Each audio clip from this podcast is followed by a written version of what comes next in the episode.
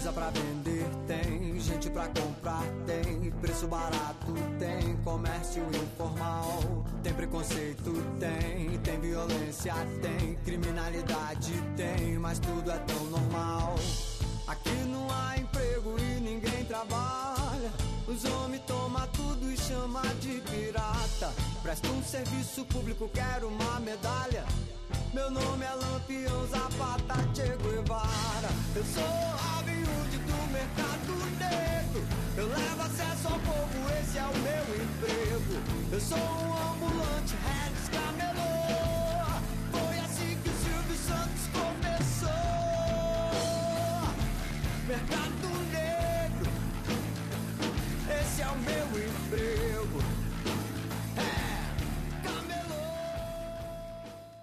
Olá, sejam bem-vindos ao Corredor Polonês. Hoje estou gravando uma curta mensagem para dar um update do podcast. Como é fácil imaginar, todo mundo agora está preocupado com surto de vírus e por esse motivo eu decidi não publicar meu próximo episódio e em vez desse episódio publicar um update, quais episódios vão sair quando a situação vai se melhorar um pouco.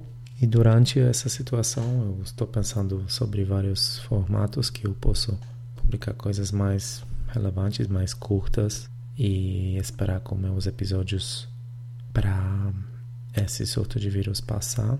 Eu e meu amigo Tiago gravamos um episódio sobre suposto complexo de vira-lata no Brasil e episódio vai sair em duas partes. Já está gravado.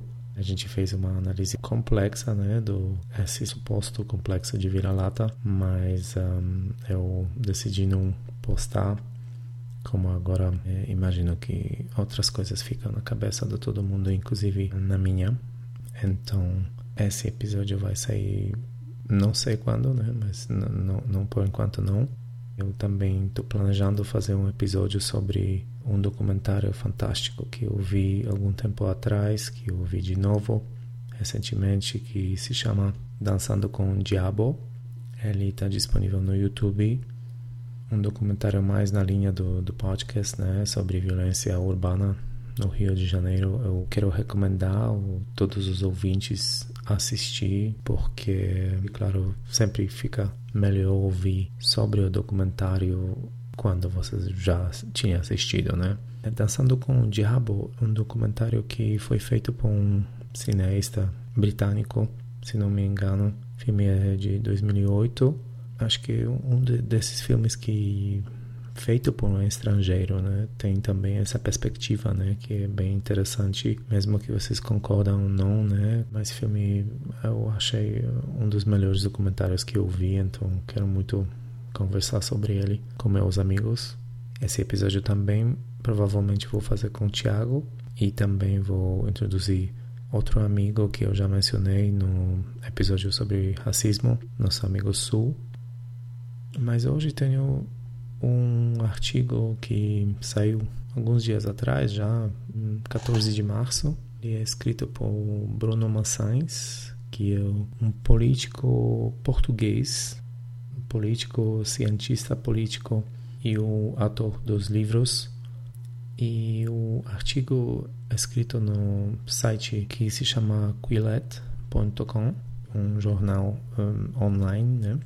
Acho que ele é do Canadá artigo, na verdade, não tem nada a ver com, com o Brasil, mas acho que liga muito bem com o suposto complexo de vira-lata, que a gente deu muita atenção com o Thiago e conversa vai sair em duas partes, porque acho que cobramos muita matéria, mas esse artigo agora me fez pensar em luz de conversar sobre viralatismo do brasileiro ele é em inglês, então para quem fala e lê inglês vale a pena ler porque ele, na minha opinião, pelo menos apresenta um ponto de vista do europeu que escreve com muita crítica sobre a Europa, né? O artigo é sobre, claro, sobre coronavírus, né? Surto do coronavírus na na Europa, principalmente na Itália e na Espanha também. Título já dá para ler algumas coisas, né? Posição do, do autor. Em inglês, um, Conceit and Contagion, How the Virus Shocked Europe. Então seria a presunção e contágio como o vírus choqueou a Europa, né? É, resumindo, o artigo, o artigo critica as posições dos europeus e o suposto relaxamento, né, em seguida as regras de isolamento. Então, principalmente ele menciona, como já falei, dois países, Espanha e Itália, e ele menciona dois exemplos que em um momento o governo da Espanha, no meio dessa crise, já incentivou uh, ativamente as pessoas ir para a rua para participar em alguns tipos de protestos de igualdade do gênero. E isso o autor menciona como, claro, coisa coisa bem perigosa e ruim, né? E decisão muito ruim pelo lado do governo e responsável, né? E outro exemplo que ele menciona que tinha uma convenção dos Smurfs, né? Que são os caracteres das animações, né? Dos filmes para crianças, né? Tinha alguma convenção, pessoas se vestiram como Smurfs, né? E isso também foi permitido, exemplo bem por um lado bem engraçado, né, por outro bem trágico é, que foi permitido, né? Na verdade, ele menciona em algum momento que ele sente que o sentimento na Europa era que aqui não pode chegar o vírus, né? Que isso poderia acontecer num país asiático, né? Onde europeus pensam que, que é muito sujo, né? Isso que o autor mencionou, eu tenho eu tenho minhas críticas, eu não concordo com muitas coisas que o autor diz, Acho que ele usa muitos argumentos vagos e generalizações, mas algumas coisas dão para pensar, pelo menos, né?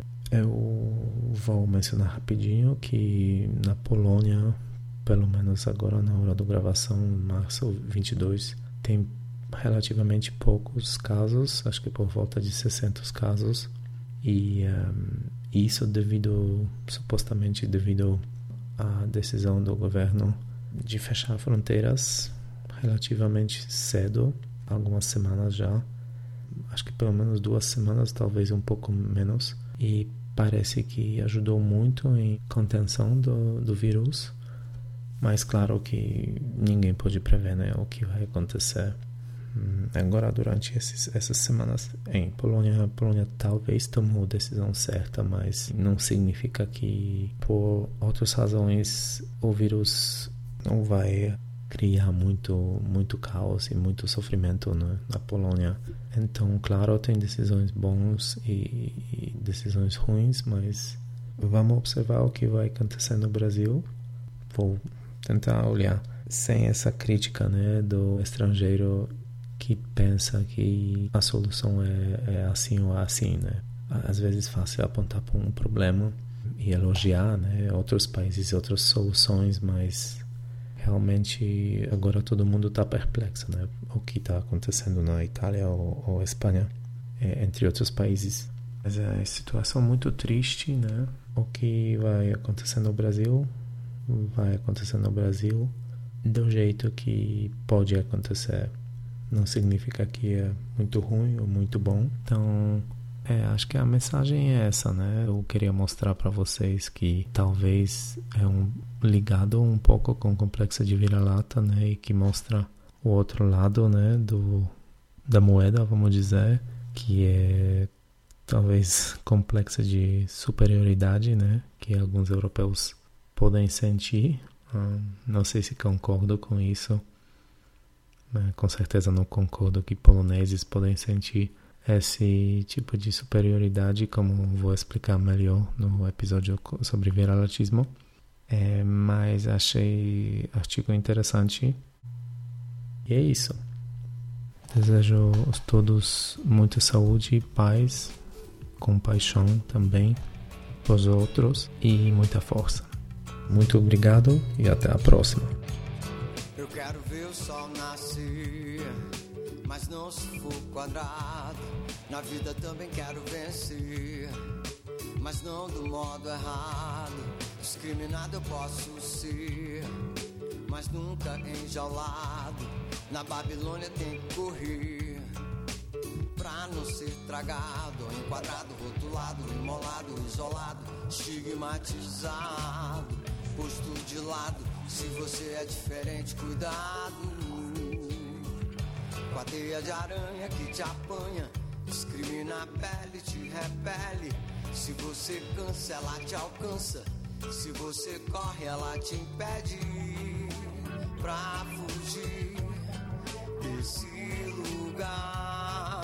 Pra poder ir, tem que ficar. Geladeira pra esquimó, morrer em ponta de faca. O espírito é forte, mas a carne é fraca. É como secar gelo com toalha quente. Remar contra a maré, nadar contra a cor.